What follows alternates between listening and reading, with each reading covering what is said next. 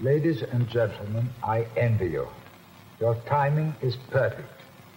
You come into the direct response business at the right moment in history.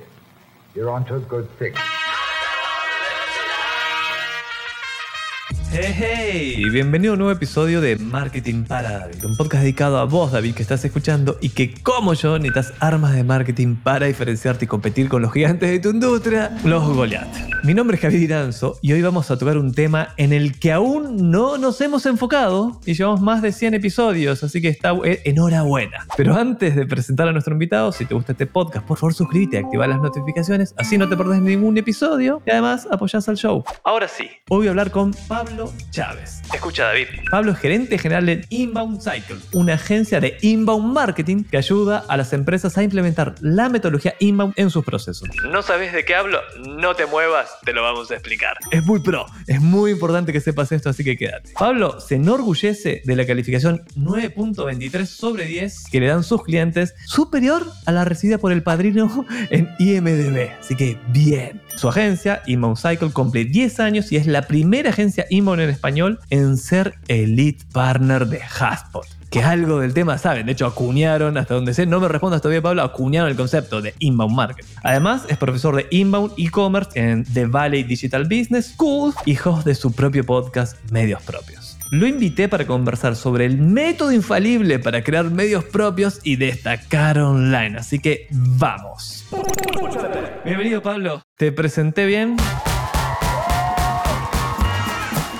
Sí, perfecto, perfecto Javier, muchas gracias por la introducción. Ya es parte del show preguntar algún dato freak de nuestros invitados, así que ¿tenés algún dato freak para compartir?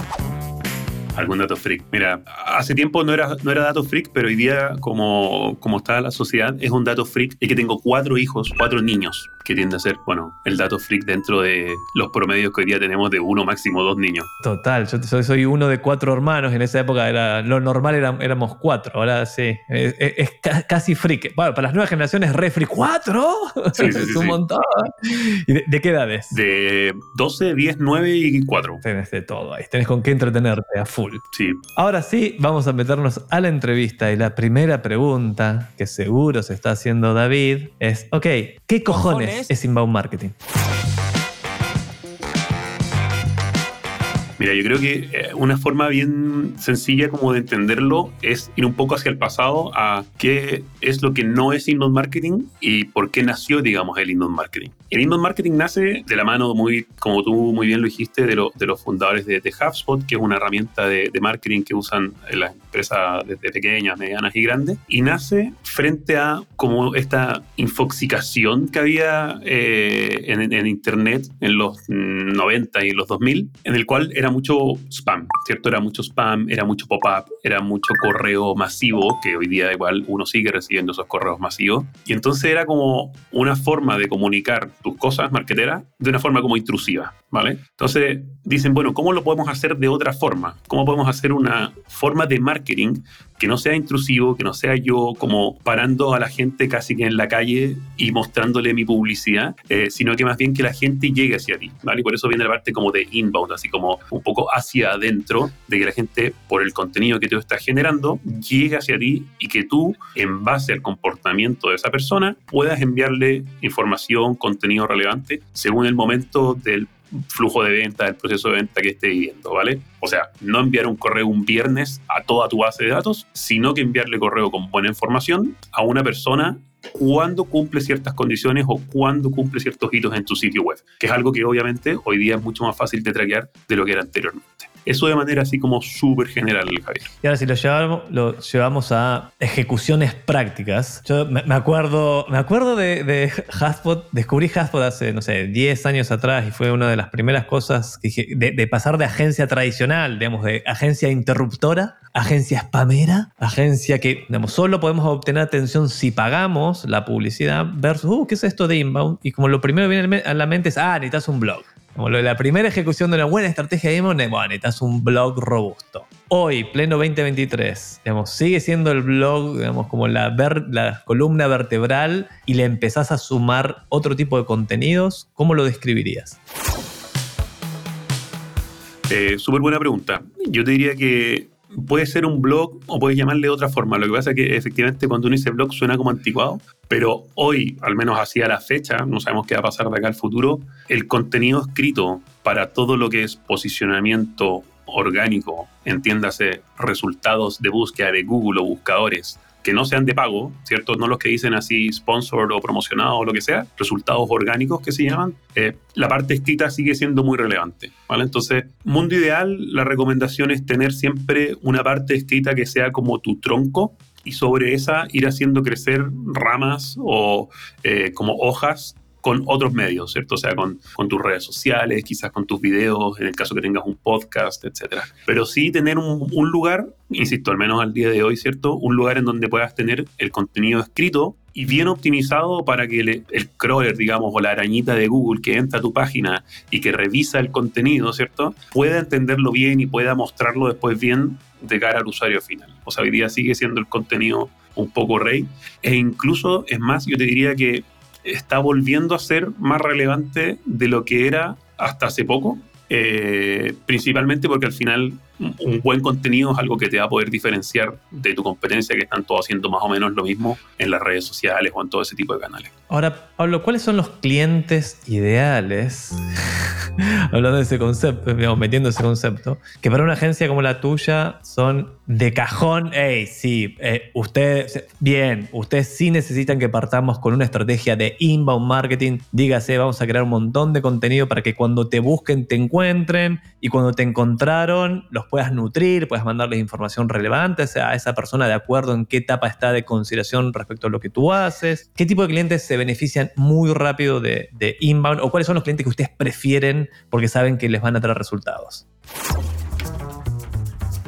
Claro, mira, en general yo diría que una, una condición que esto es prácticamente para cualquier tipo de potencial cliente, es que tengan una visión más a mediano o largo plazo, ¿vale? O sea, el inbound marketing y el posicionamiento orgánico toma tiempo, o sea, toma tiempo poder traccionar y poder como posicionarte bien de cara a Google, de cara a los buscadores e incluso de cara quizás a tus mismos potenciales clientes. Y como toma tiempo, eh, requiere una mentalidad de mediano a largo plazo, porque eh, si que alguien te dice que te va a hacer bustear o te va a hacer subir, digamos así, tu posicionamiento orgánico en un mes, en dos meses, yo lo primero que diría es dudo, a menos que, bueno, que haya como inventado algo o que esté haciendo algo como fuera de lo correcto, ¿cierto? Que, que le conocen como metodologías black hat, como de sombrero negro. Las metodologías black hat son las como que uno hace algo que está como fuera de los términos y condiciones y hace como trampa. Entonces, como toma tiempo, eh, uno requiere empresas que tengan esa visión de un poquito más de mediano a largo plazo. ¿Qué tipo, podemos inventar, claro, el de que solamente está preocupado del corto plazo, digamos que está bien, hay que preocuparse del corto, mediano y el largo, o al menos del corto y el mediano, porque en el largo estamos todos muertos, no pasa nada, eso, eso me decía mi profesor de finanzas en la universidad. Pero el que sabe, mira, sí, voy a armar algo robusto, entiendo más o menos por dónde va esto de que necesito tener contenido y que cuando me busquen me encuentren, pero ¿qué categoría de clientes hoy para ustedes son los ideales?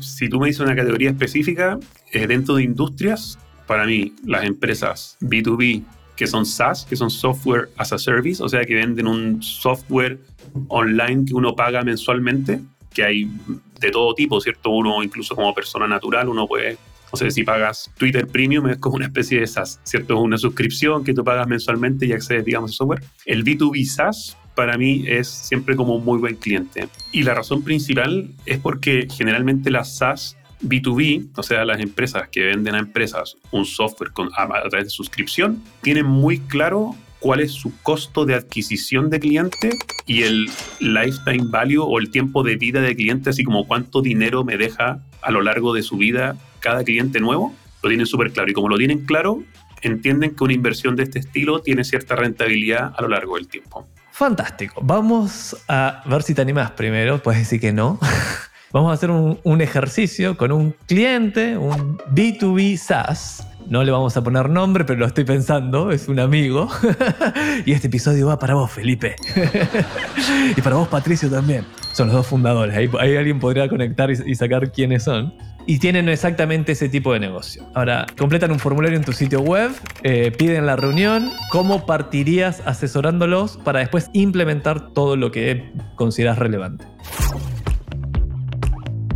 Bien, mira, el, el, primer paso es entender la, bueno, la principal necesidad que puedan tener, ¿vale? Porque distintas empresas tienen distintos recursos, ya sea a nivel de dinero y de tiempo, y por lo tanto han hecho también distintas cosas. Entonces, por ejemplo, es muy distinto una, una empresa que llegue y dice, mira, yo ya tengo blog, tengo cierto posicionamiento orgánico, pero quiero llevarlo al otro nivel, que una que te dice, acabamos de cambiar de marca, tenemos un dominio nuevo, no tengo nada, ¿vale? Entonces, son como dos necesidades muy distintas. Ok, ok, déjame ir rifriándote. Tienen blog, hace años que están trabajando, o sea, pero, digamos, y un dato más, implementaron Haspot ellos mismos hará seis meses, pero en la, probablemente la versión más básica, la gratis, tiene el CRM. Vale, perfecto. Entonces, en ese caso, habría que, a mí lo que, lo que yo pediría en ese caso sería acceso a su HubSpot para ver cómo lo están usando, si le están sacando el máximo partido o no, qué tipo de automatizaciones están implementando y también le haría una revisión a su sitio web de, oye, el contenido que tú has hecho está posicionando bien, no está posicionando bien, cuál ha sido tu histórico de palabras claves que se van posicionando en la búsqueda de Google. ¿Por qué? Porque así yo también voy a saber de si es que lo que están escribiendo ¿Tiene relevancia para el posicionamiento orgánico o no tiene relevancia para el posicionamiento orgánico?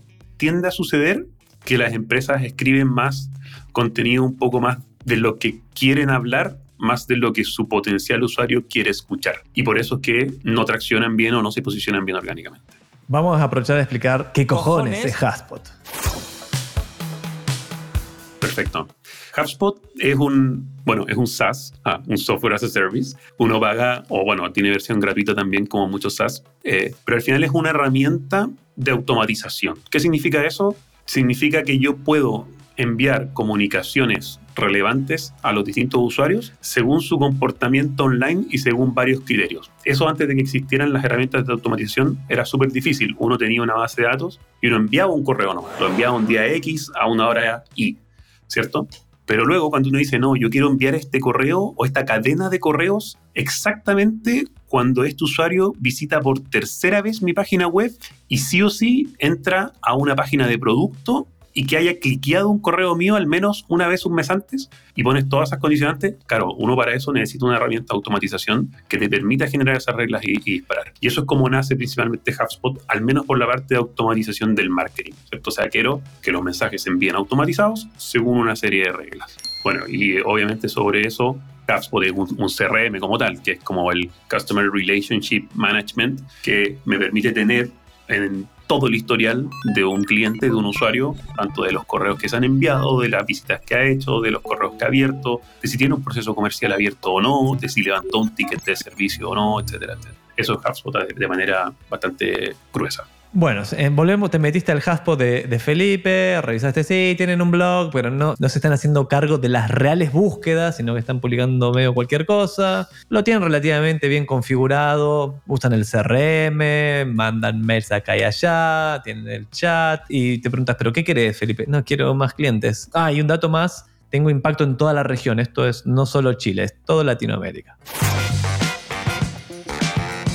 para mí sería hacer un plan completo de inbound marketing, porque al final el inbound marketing tiene varias etapas que las que la vamos a ir viendo una por una, eh, y en este caso podríamos tomarlas todas, ¿cierto? La primera etapa al final de, del inbound marketing es generar contenido, pero no generar contenido porque sí, sino que generar contenido de atracción. Queremos la máxima cantidad de visitas en nuestra página web, porque al final ese es como el principio del embudo. Es como que uno diga, viejo, quiero echarle la mayor cantidad de agua a este embudo porque tengo, es un embudo que tiene hoyos y como tiene hoyos, mientras más agua le eche, más agua va a pasar hasta el fin. Entonces, para eso es hacer esta estrategia de subir quizás la tasa de hacer un estudio de palabras claves de manera previa para estos mercados que tú dijiste y enfocado en las necesidades y en los dolores que buscamos resolver de este potencial comprador, ¿cierto? Si es que es una, no sé, si es que es una, un SaaS que que ayuda a las personas y por lo tanto su potencial comprador es el gerente de recursos humanos, vale, vamos a tratar las temáticas y los dolores que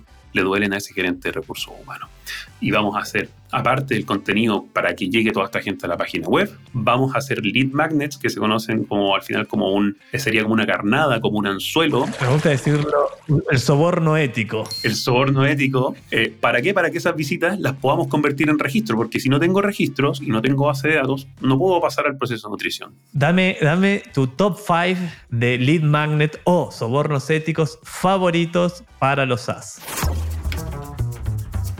Mira, los SaaS siguen funcionando, aunque uno no lo crea, súper bien con buenos ebooks. ¿vale? O sea, los ebooks buenos siguen siendo, siguen siendo bien valorados, siguen funcionando súper bien. Eh, lo importante acá, obviamente, es hacer algo de calidad, ¿cierto? Algo que tú digas, vale, esto yo realmente lo descargaría y es información súper relevante. Entonces, para mí, los ebooks los pueden trolear todo lo que quieran, pero siguen funcionando. Eh, lo otro, después de la pandemia, la verdad es que los webinars también son súper buen lead magnet. O sea, un, buen webinar bien gestionado eh, y con todos sus elementos de conversión alrededor, el correo de inscripción, el correo de recordatorio, el correo después del webinar, para los que fueron, para los que no fueron, etcétera, también sigue siendo, e incluso diría que a veces funciona incluso mejor que, que un ebook, ¿vale? O sea, que se inscriban directamente a, a, estos webinars. Y después sobre eso va, yo diría que depende un poco más del tipo de servicio que uno presta por ejemplo, eh, si estás vendiendo algo que te va a ayudar a, te lo voy a inventar, ¿vale? Eh, te va a ayudar a tener menos costos en tu empresa de, por ausentismo laboral, por ejemplo.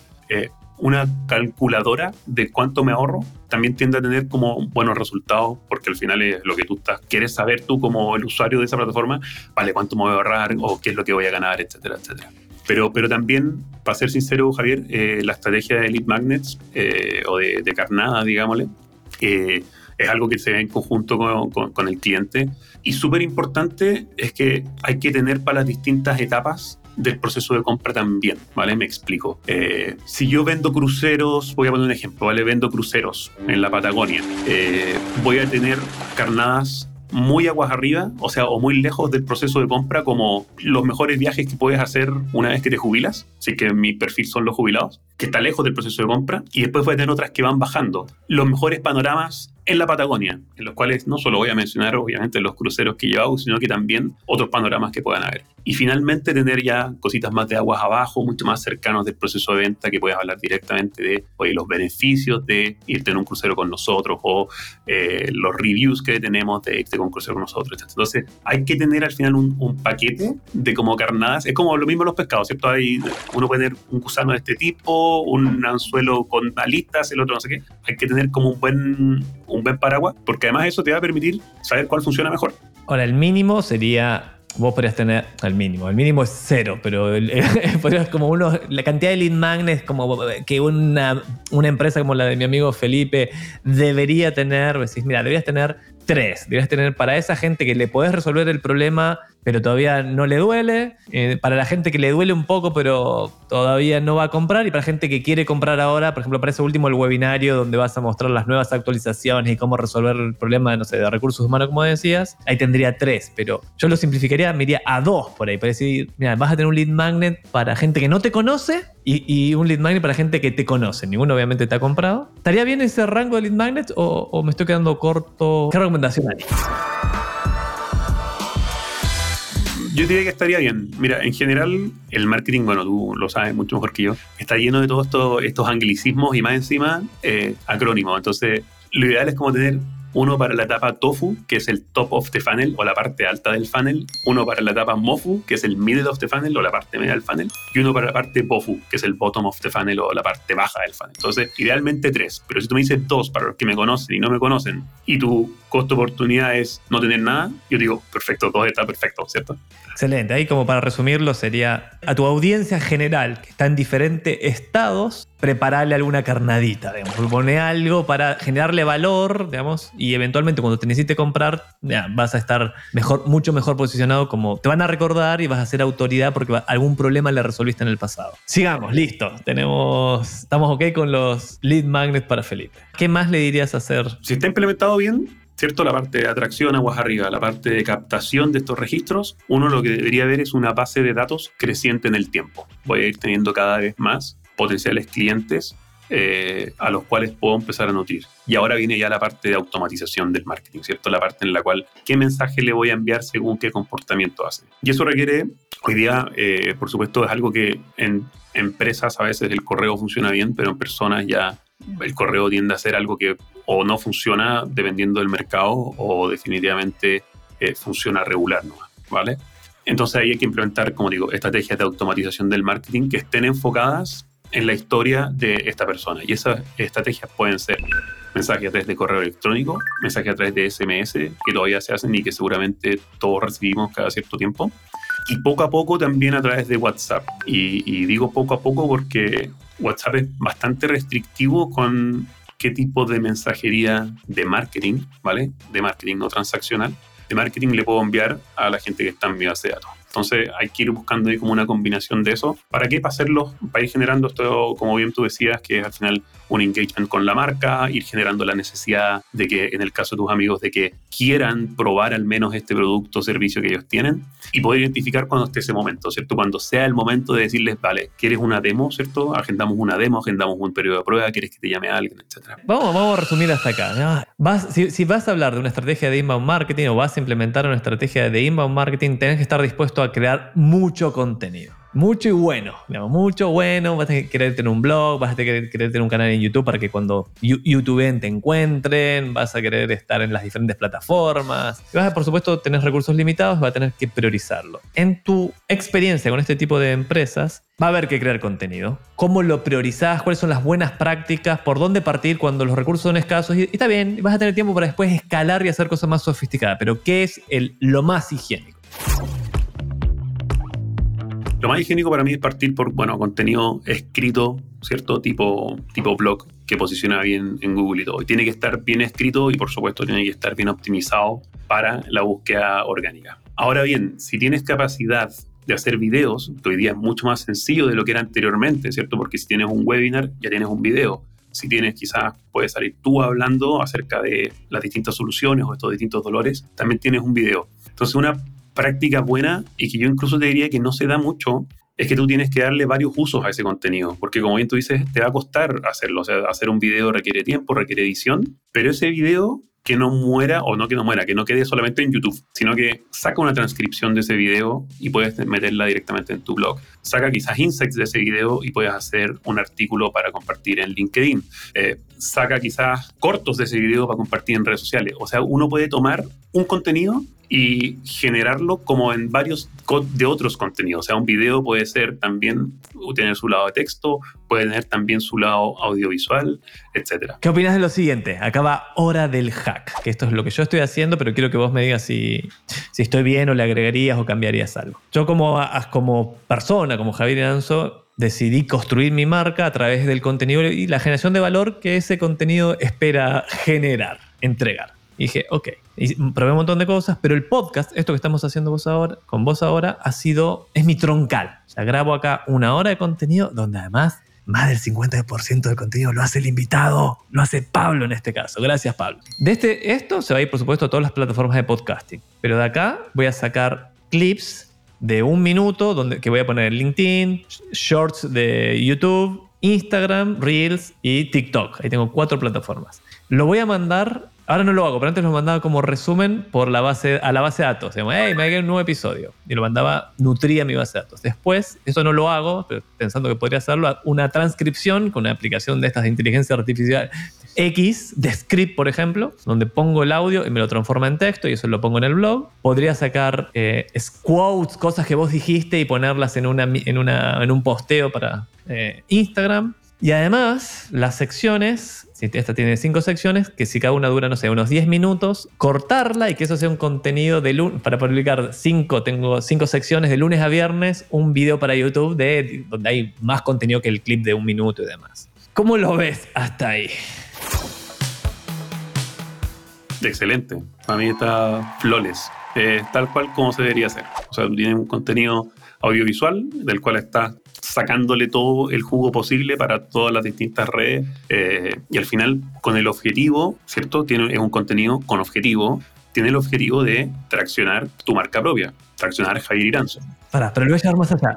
ya, que me, ya que me diste la palma en la espalda y me dijiste, bien, Javier, vas bien, me voy a atrever a más. Antes, voy a suponer, antes, para capaz que era el año pasado, pre-ChatGPT, uno hubiese dicho, no, no, no, partamos por el blog. ¿Ok? Necesitar un blog y de ahí vas a sacar contenido a todos lados, pero partí por el blog, que además por ahí puedes encontrar un par de perlitas que no está, está, hay buen volumen y baja competencia en Google, así que por ahí puedes meter un gol con algún contenido. Y eso todos siempre le, le decimos a los clientes, mira, eso puede demorar seis meses y puede nunca ocurrir que arranques, además, porque no sabemos, así que no hay promesas acá, no hay garantía. Pero hay que hacerlo y, y podría, podría funcionar. No, que no sea tu estrategia troncal, ni hablar, pero vamos a ir haciéndolo.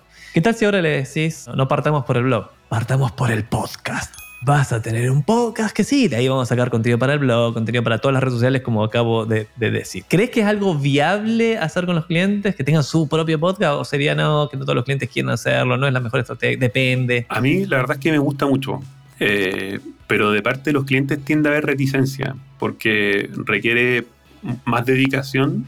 Mira, incluso yo creo que requiere menos dedicación, pero pareciera requerir más dedicación que generación de contenido escrito. Eh, y aparte que necesitas una cara visible. Y muchas veces el cliente te va a decir, ya, pero es que ¿quién va a ser de nosotros el que sale ahí? Eh, entonces tienen que contratar a alguien y ya se encareció todo. Si tienes que contratar a alguien para que sea el host de tu podcast, ya se te encareció y ya se fue, ¿cierto? Es una cosa totalmente distinta. Eh, pero yo no nos contaría locado. Nosotros también, de, hecho, te diría que si es que alguien no, no tiene el tiempo, no tiene los recursos, etcétera, para hacer un blog, nosotros partimos por otros, por otros caminos. Caminos que tienen resultados más de corto plazo, pero que tienen obviamente su lado negativo. Ahora, ustedes como agencia, el cliente dice, ok, te compré la estrategia de, de contenidos, ok, pero partamos por el blog y digamos, y busquemos, vamos a crear el cliente ideal, las diferentes etapas por las cuales pasa antes de comprarnos, vamos a definir qué, qué lead magnet le vamos a poner en cada una de esas etapas, va a entrar a nuestra base de datos, vamos a definir en qué momento es bueno mandarle un newsletter, vamos, o, o cuándo le vamos a mandar algo a nuestro blog, cuándo invitarlo a un webinario, eso ya está mapeado. Pero te dice, está bien, pero acá no escribe nadie contenido, digamos, no tenemos nadie que haga eso. ¿Ustedes qué le respondes ahí? ¿Lo hacemos por ustedes? ¿Paguen y lo hacemos? Sí, la respuesta es lo hacemos por ustedes a través obviamente de un fee, ¿cierto? Nosotros podemos encargarnos, como agencia tenemos ese servicio de encontrar redactores y editores que puedan hablar de prácticamente cualquier temática dentro de eh, estos, estos artículos escritos. Hoy día es mucho más sencillo. Bueno, en verdad, para ser sincero, el tema de contenido generado por inteligencia artificial, al menos en mercados eh, que hablen inglés, ¿cierto? En Estados Unidos, uno habla con agencias de Estados Unidos y llevan varios años haciéndolo con inteligencia artificial, ¿vale? La mayoría usa Jasper, y, pero sí lo que pasa es que, al menos a la fecha, ¿cierto? el contenido que te genera una inteligencia artificial tiende a ser bastante plano, un poco aburrido. Estábamos tan contentos. Estábamos con B chica, mono, tonto, estúpido.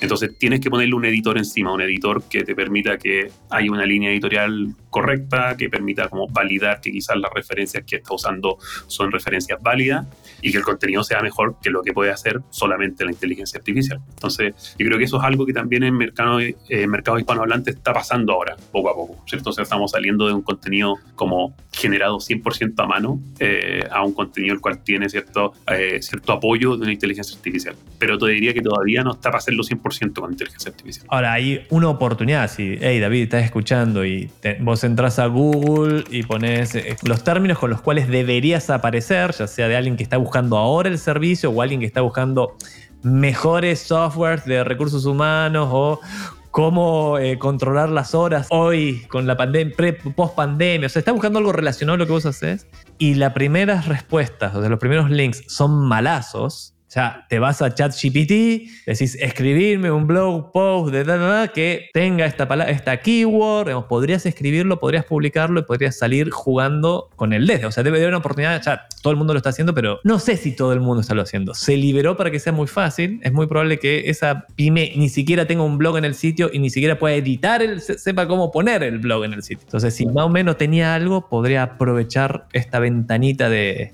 de que- de que no todo el mundo lo está haciendo ni sabe bien cómo, cómo pedirle eso en específico a ChatGPT.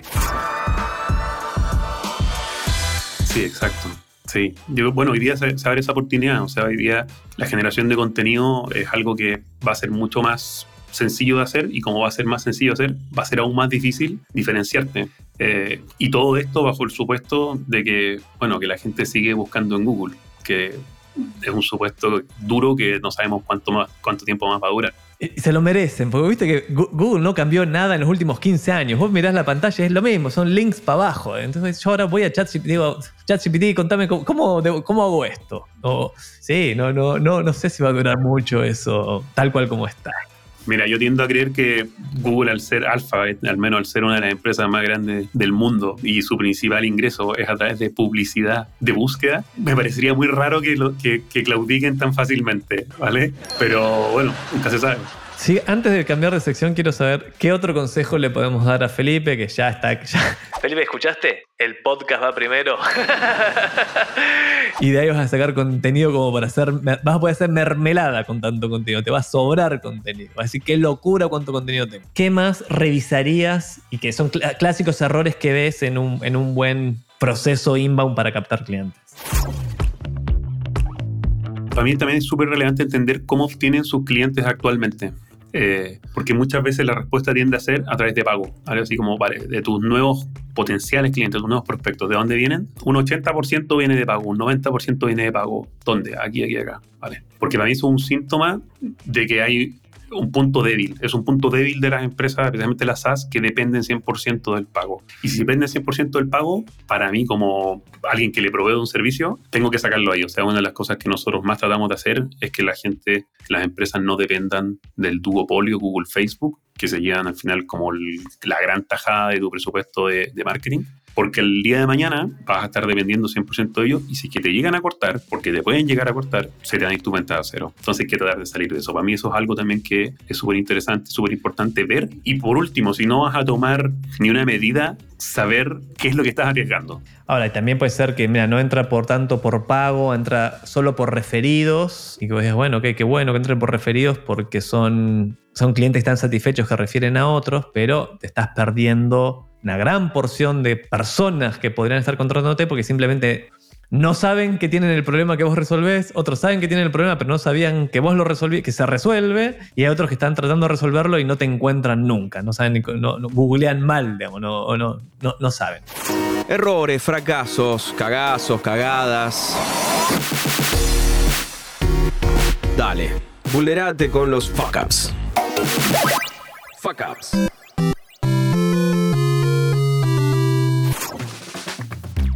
¿Qué cagazos o fuck ups relacionados, por supuesto, al inbound marketing has presenciado, te has mandado, vulnerate vos también eh, en estos últimos años? Mira, fracasos para el mismo marketing lo que puede ser eh, y que a veces puede suceder es que uno haga una mala, un mal diagnóstico de un cliente. Eh, eh, pensando como un doctor, ¿cierto? Hiciste un mal diagnóstico, le recetaste algo que no era lo que necesitaba y por lo tanto, en el, cuando va pasando el proyecto, no obtiene los resultados que él esperaba. Que es esto mismo que, por ejemplo, que me estás diciendo tú. Mira, partamos por un blog porque al final es la estrategia troncal, etcétera, etcétera. Pero resulta que ellos necesitaban resultados para este quarter, no para seis, ocho meses más. Y tú estás con una maquinaria completa andando de generación de contenido y todo empezando a traccionar y dicen, viejo, pero ¿y los resultados dónde están?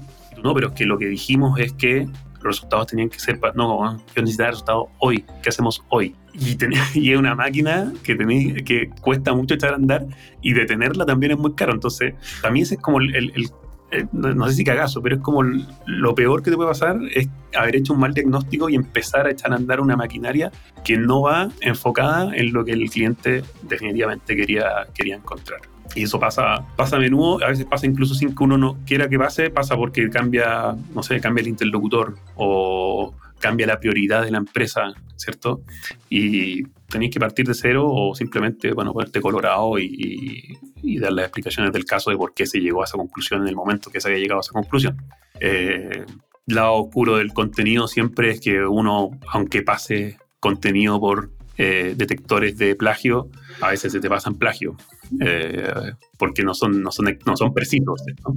¿Alguna aplicación para recomendar para copiar un texto, pegarlo y ver si fue plagiado? Nosotros eh, generalmente, usamos Copyscape, eh, funciona bastante bien, pero hay, hay varios falsos positivos y positivos negativos, o sea, se, pasan cosas, entonces cruzas el semáforo con rojo algunas veces y algunas veces frenas con luz verde. Y bueno, es lo que hay nomás. Eh, hoy día, con de inteligencia artificial, hay como unos detectores de si el contenido tiene inteligencia artificial, que eso también está como un poco trendy, pero hasta donde yo tengo entendido no son bien precisos. Eh, o sea, un contenido generado por inteligencia artificial y que tú le pones un toque humano no va a pasar como contenido ni plagiado ni hecho por inteligencia artificial. Es muy fácil como salvarse ese, esa restricción, pero eso es algo que también te puede suceder.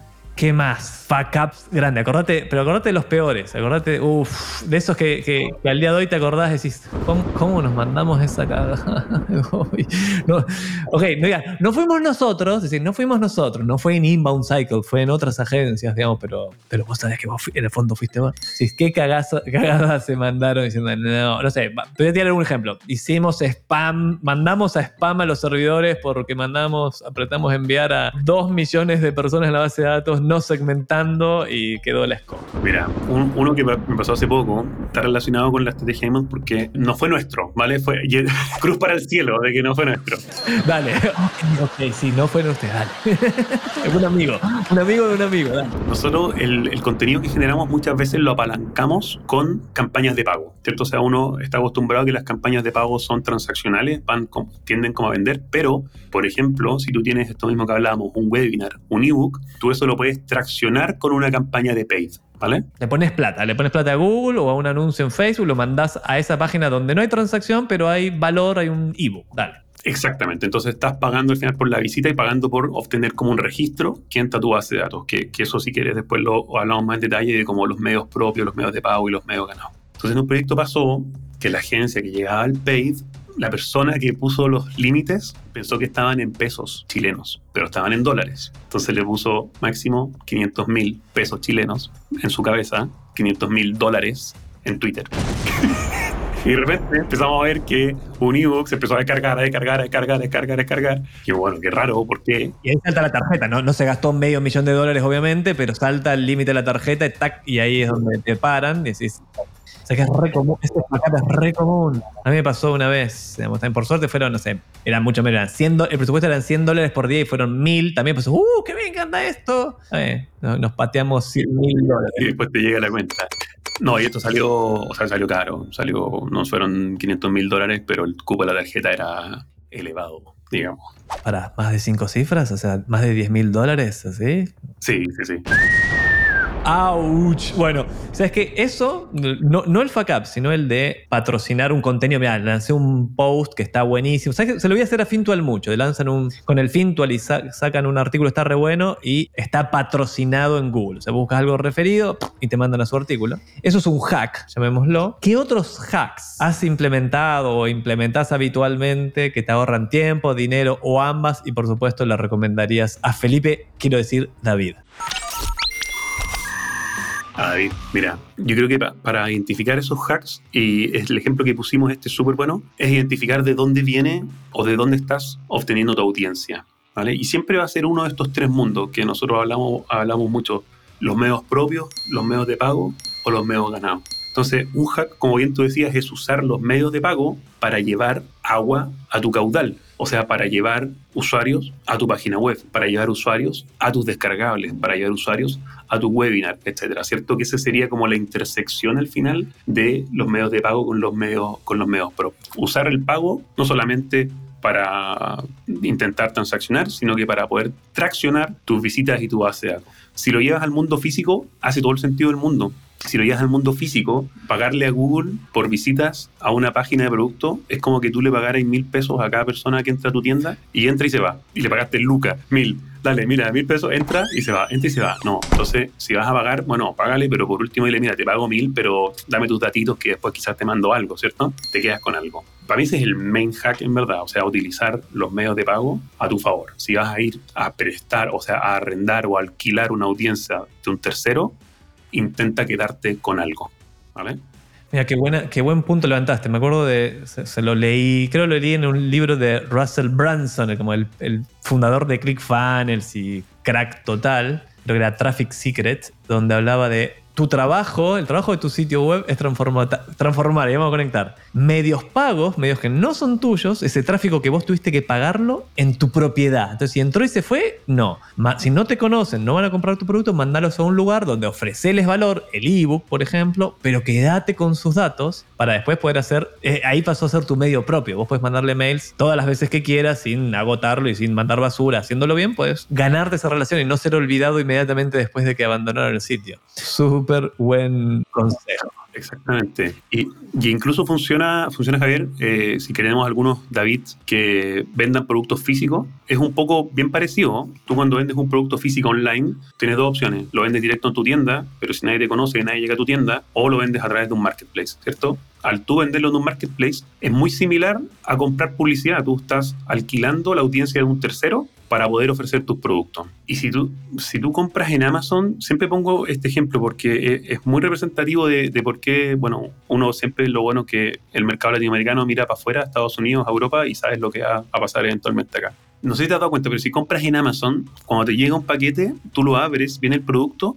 y en el 95% de los casos, así por tener un número como elevado, viene un cupón o algo de la marca del que te lo vendió, invitándote a ir a su sitio web para darte un descuento o lo que sea cuando compras en su sitio web o para darte una garantía extendida en el producto que compraste en Amazon. Y lo que están haciendo es un poco el mismo hack. Están utilizando un medio de pago, porque tú tienes que pagar para publicar en un marketplace, pagas una comisión, para después poder llevarlo a tu medio propio, a tu tienda propia, generarte esa base de datos, generar el registro, etcétera, etcétera. Total, totalmente. Vamos a dejar ese, con ese consejo para cambiar de sección, pero es, mira, David, eh, yo también estoy, hago eso todo el tiempo. La audiencia alquilada, esa audiencia que tenés que pagar para que te vea, es peligroso depender solo de eso. Ve todas las opciones que tengas para que esa pagada se vuelva propia a través de algunos de los mecanismos que mencionamos. Y está buenísimo el Amazon, claro. Mira, entrá, o sea, vení, deja tus datos y te va a mandar, claro, una garantía extendida o lo que sea. Pero entraste en la base de datos, entró David en tu base de datos. Ese contacto ahora te pertenece. Pregunta, respuesta, pregunta, respuesta, pregunta, respuesta. El ping pong de marketing para David.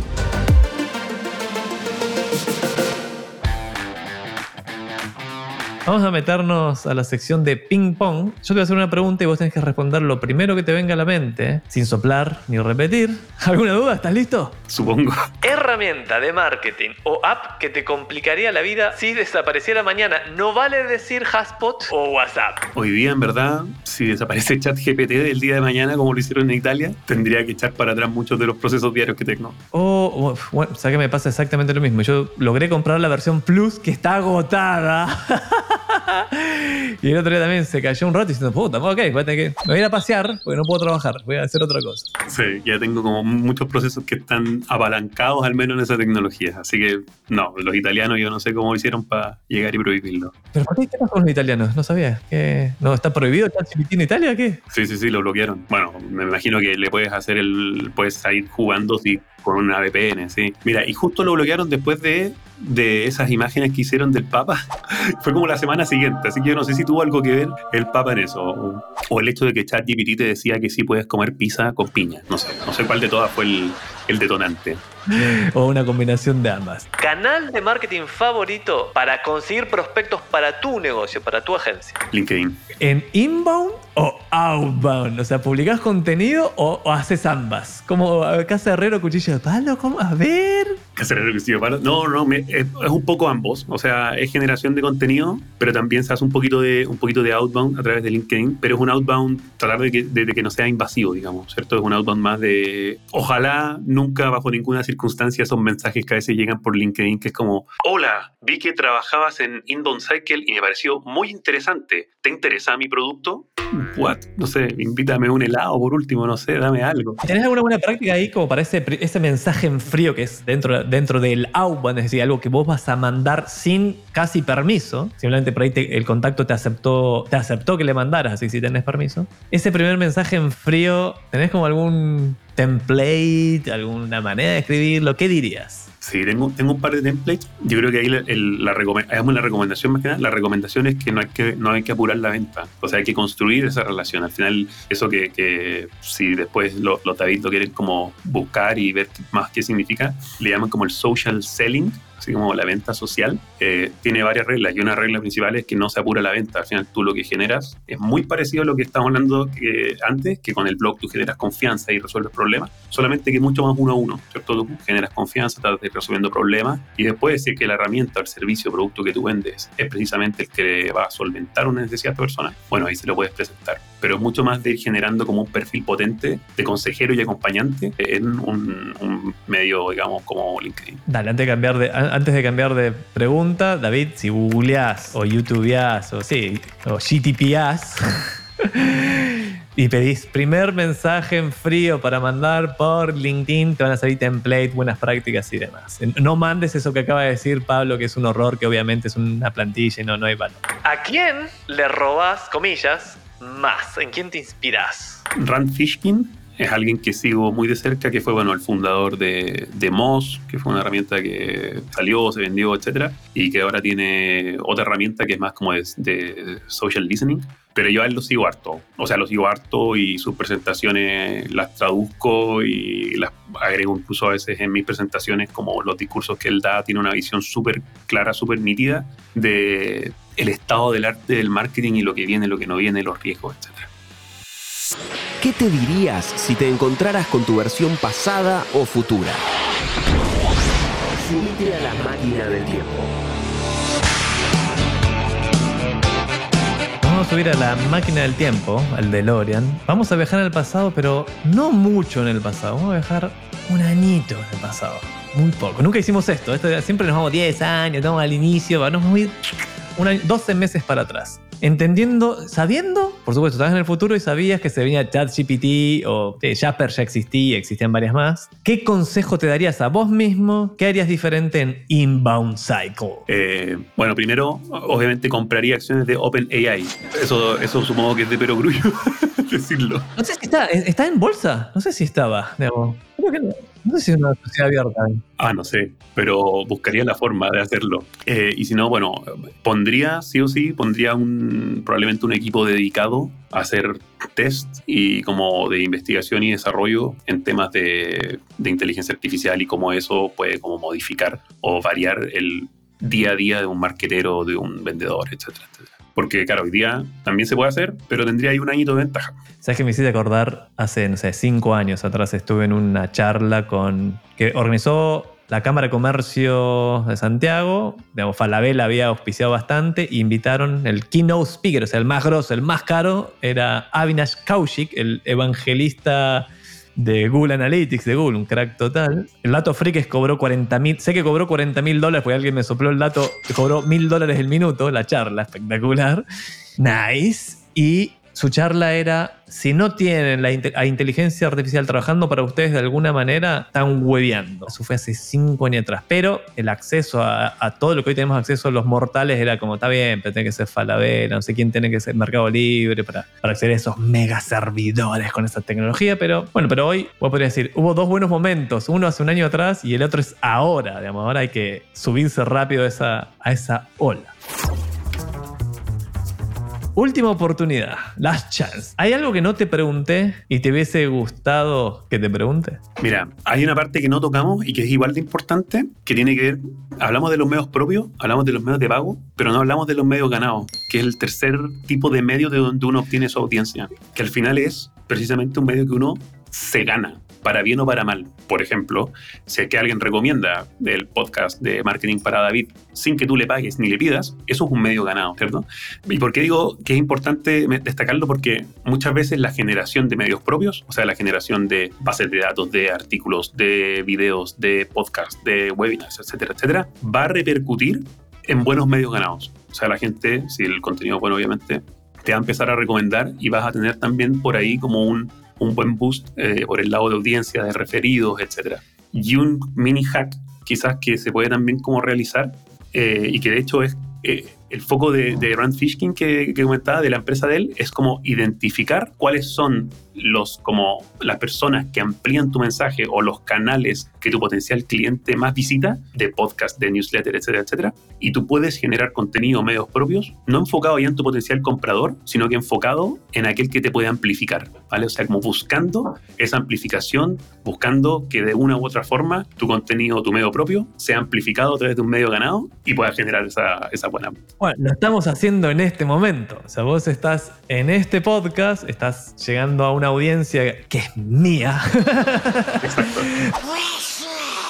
David, vos sos mío, no te vayas a, escuchar el blog de medios propios. Bueno, ya te di el nombre de, de Pablo Chávez, pero sería una manera de entrar en la audiencia de otros, ¿cierto? ¿Estoy, estoy bien con el ejemplo? Sí, perfecto. Muy bien, ahora sí. Muchas gracias Pablo por estar con nosotros, fue un placer charlar con vos, te deseo muchísimo éxito. Llegó el momento de despedirnos, gracias por haberme acompañado hasta acá, gracias por escuchar Marketing para David. De este lado del micrófono te habla Javier Iranzo y del otro está Delphi Sioane y Salva Luca en la producción y Fede Ferreira en la edición y ChatGPT haciendo lo suyo seguramente. Pueden escribirme con consultas o David puedes escribirme lo que quieras a mi mail javier.iranzo.com o en mis redes sociales con el mismo nombre, de preferencia LinkedIn. No olvides suscribirte al programa en Spotify o donde sea que nos estés escuchando y activar las notificaciones, dale follow, lo que sea, porque eso nos ayuda un montón. Y sabes qué? Ah, un dato, Pablo, Pablo. El podcast se escucha en 36 países, increíble, no puedo creer, dato de Spotify, y está entre el 5% más compartido del mundo, también de acuerdo a Spotify. Buenísimo. Felicitaciones. Eh, gracias. Nos escuchamos en el próximo episodio. Y ¿sabes, Pablo, qué le dijeron a David antes de ir a meterle un piedrazo? Pero así, fue un minuto antes. O sea, le pasaron el dato. Le dijeron, dijeron, y fue David. ¿Sabes qué le dijeron ahí a la oreja? Métele onda. ¡Ay, casi! ¡Casi! Ponle onda. Ponele onda.